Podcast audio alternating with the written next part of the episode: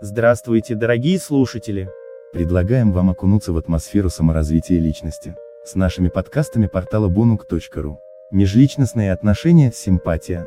Симпатия – это такое внутреннее состояние личности, при котором испытываются положительные чувства к другому индивиду. Именно с этого и начинаются различные межличностные отношения, например, дружба или более серьезные и долгие семейные отношения.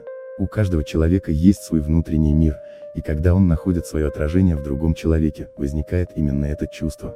Оно как магнит притягивает личности. Лишь спустя время, каждый делает свой выбор, от которого зависят дальнейшие отношения. Факты о симпатии. Она является ключом к дверям внутреннего мира. Возникает между людьми, похожими между собой. Благодаря этому можно узнать человека поближе и получше.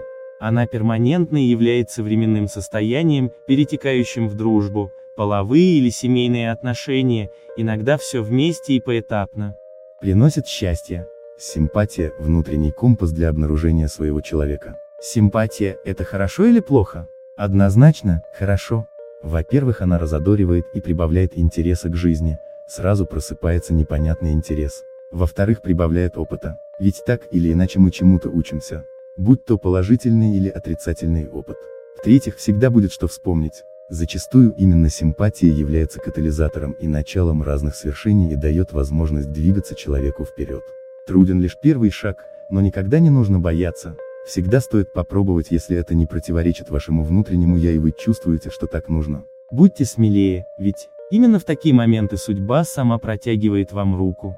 Оставайтесь с нами, на волнах саморазвития личности, портала bonuk.ru.